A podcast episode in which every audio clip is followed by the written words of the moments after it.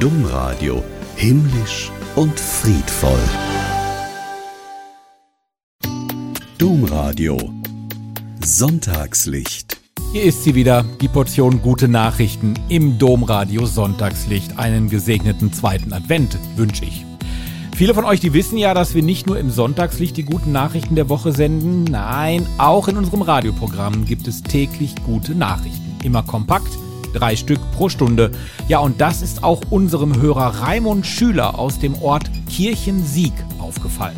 Der hat per WhatsApp mit uns Kontakt aufgenommen und wollte von uns ein paar gute Nachrichten per E-Mail bekommen. Ich wollte natürlich wissen, wieso. Das hier ist seine Antwort. Wir sehen, äh, dass wir in einer schwierigen Zeit leben, äh, dass viele Krisen und Kriege gibt. Und wenn wir in Nachrichten schauen oder äh, in den Zeitungen lesen, lesen wir oft nur belastende, schwierige Nachrichten, schlechte Nachrichten. Und ich höre gerne Domradio und da habe ich mal plötzlich mitbekommen, dass Domradio jeden Tag drei gute Nachrichten sendet. Und boah, habe ich gedacht, das ist ja mal ein Ding. Mittlerweile hat da unsere Regionalzeitung hat das jetzt mal aufgegriffen und bringt jetzt auch eine gute Nachricht. Ach. Aber äh, ja, und äh, aber das war mir beim Domrat zum ersten Mal begegnet. Ich habe das dem Team gesagt und die fanden das alle so cool, haben wir gesagt, das machen jetzt ein Thema. Wir machen Nachrichten, gute Nachrichten. Was sind gute Nachrichten? Und da habe ich gesagt, ja, dann werde ich mal am besten Domradio anschreiben, ob die uns mal so ein Fundus von ihren guten Nachrichten der Vergangenheit zuschicken. Und das können wir als Beispiel auch mal dann bringen. Und natürlich haben wir die guten Nachrichten in die Ortschaft Kirchensieg geschickt. Da gibt es nächste Woche wieder eine Frühschicht und dann mit Nachrichten vom Domradio. Ach, ist das herrlich. Und wenn wir jetzt sogar dafür sorgen, dass Lokalzeitungen unsere Idee aufgreifen, dann würde ich mal sagen, wir haben alles richtig gemacht.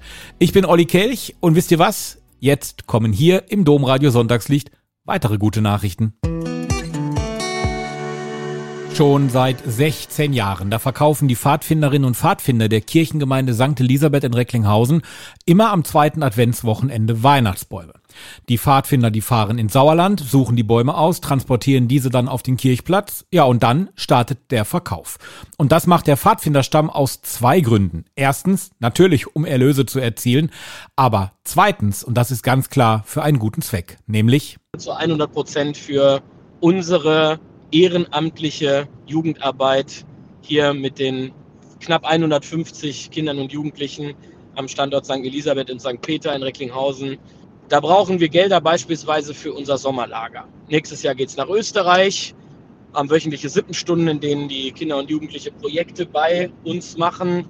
Unterm Strich ist das Geld, was wir im Alltag für die Kids verwenden, für die Jugendlichen, für die Heranwachsenden verwenden, das zu schaffen, was wir jeden Tag geschaffen, nämlich in ja, lächelnde Kinder und jugendliche Gesichter zu schauen. Und dafür sind die Erlöse da. Das sagt Dominik Garz von den Pfadfindern St. Elisabeth in Recklinghausen. Ja, und auch das Gemeinschaftsgefühl, das zählt.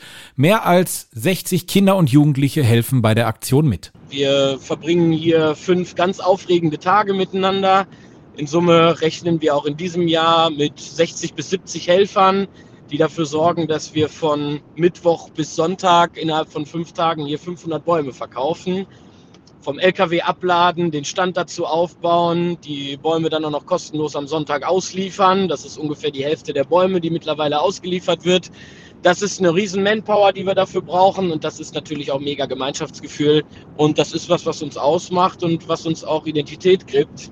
Also wir haben da richtig Spaß für und auch dafür machen wir das natürlich. So kurz vor Weihnachten so eine tolle Aktion, das hat auch nicht jeder.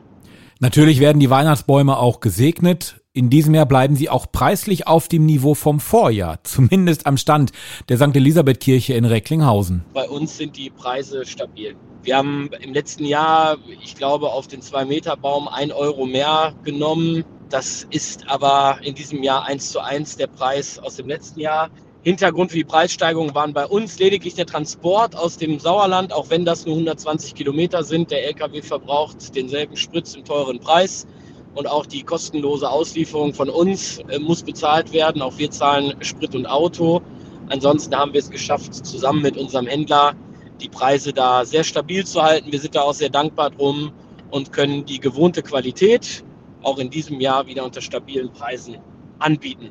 Ja, jetzt haben wir also schon das zweite Adventswochenende. Der Samstag ist durch, der Sonntag aber noch nicht ganz. Also bis 15 Uhr sind die Pfadfinder auf jeden Fall in Recklinghausen am heutigen zweiten Advent noch zu erreichen. Und es waren immer traumhaft schöne Bäume. Und was spricht schon dagegen, einen gesegneten Baum für den guten Zweck in die eigene Wohnstube zu stellen? So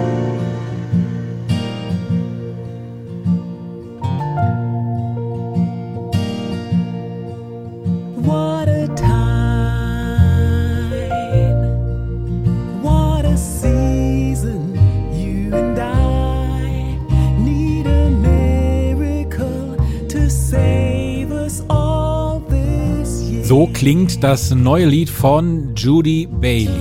Need a Miracle. Ein etwas anderes Advents- und Weihnachtslied. Wir haben in dieser Woche mit Judy Bailey gesprochen. Sie ist eine christliche Popsängerin und Komponistin und hat es eigentlich auf den Punkt gebracht, wieso die Welt gerade solche Lieder heute braucht. Diese Zeiten, in denen wir leben, ha? man kann nicht verneinen, ähm, was passiert. Und gleichzeitig es ist Weihnachten und man kann auch nicht verneinen, dass wir gehen jetzt in diese Adventszeit.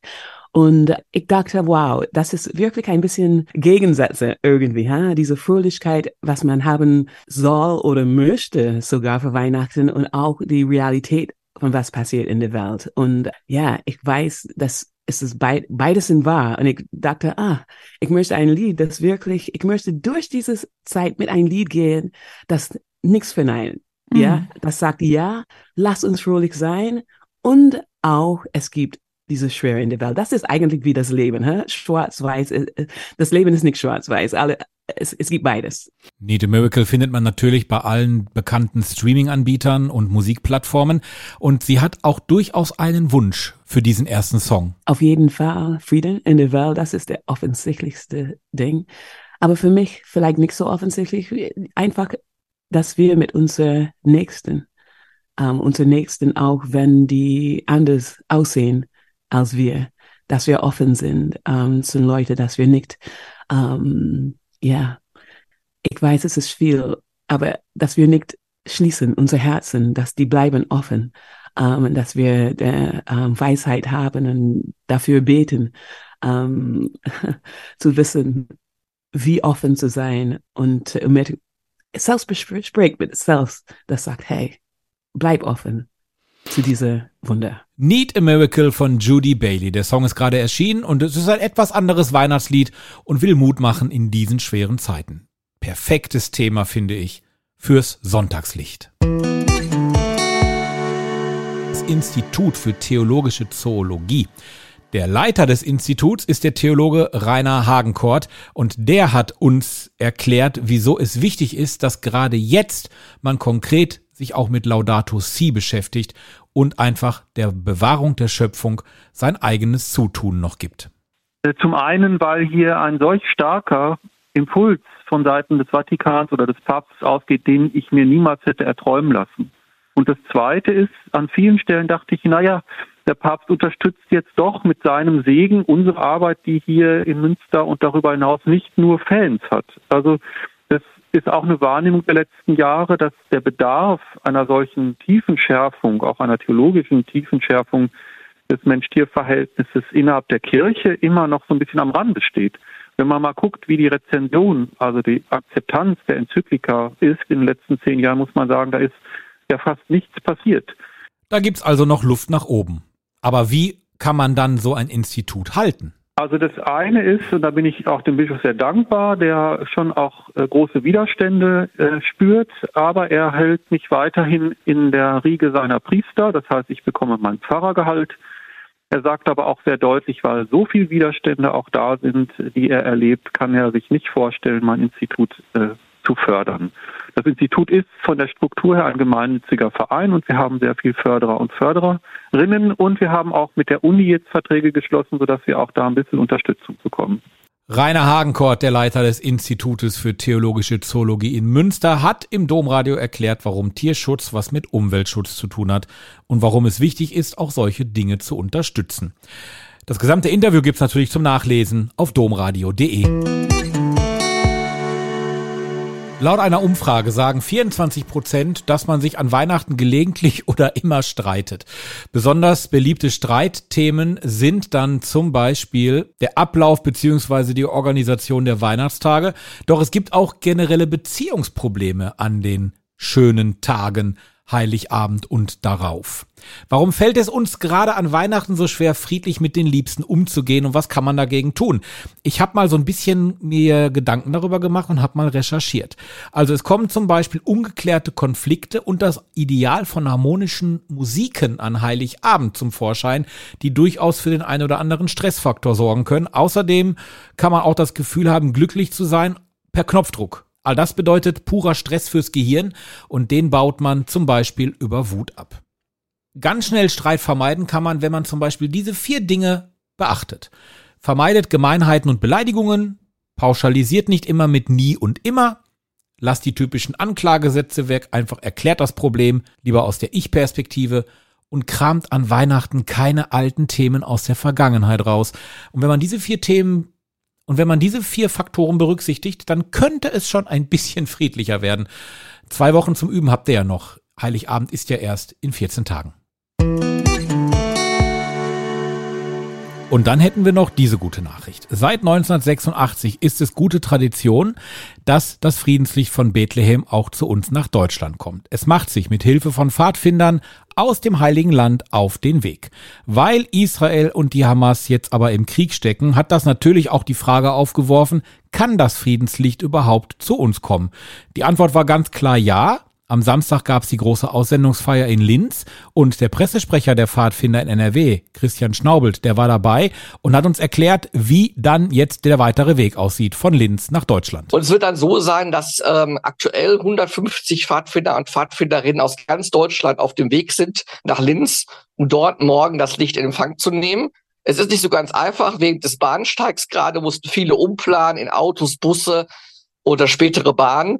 Und ähm, aber alle sind sehr gespannt darauf, morgen das Licht in Linz äh, wirklich direkt in den Händen zu haben. Und genau darauf freuen wir uns doch alle. Ja, das wäre eigentlich schon genug Inspiration für heute, aber ich setze noch einen drauf.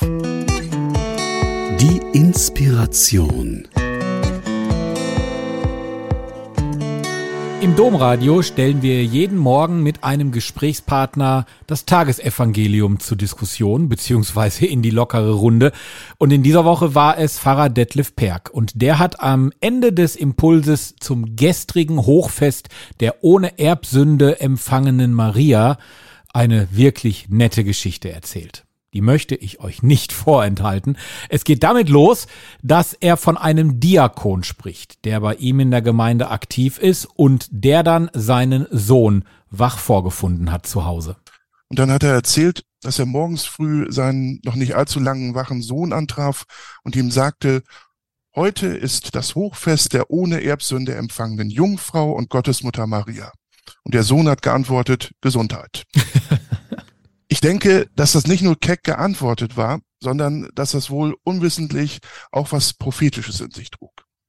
Das Evangelium, das greift sehr wohl das heutige Hochfest auf, nämlich in dieser Anrede, sei gegrüßt, du Begnadete. Wir feiern Maria, wir feiern, dass Maria, dass, dass sie die, die Erwählte ist, dass sie frei von Erbschuld ist seit ihrer eigenen Empfängnis. Und deshalb heute neun Monate vor ihrem Geburtsfest am, am 8. September. Und wir feiern heute, dass Gott in ihr beginnt, Weihnachten zu planen und damit sein Sohn eine, eine würdige Wohnung hat.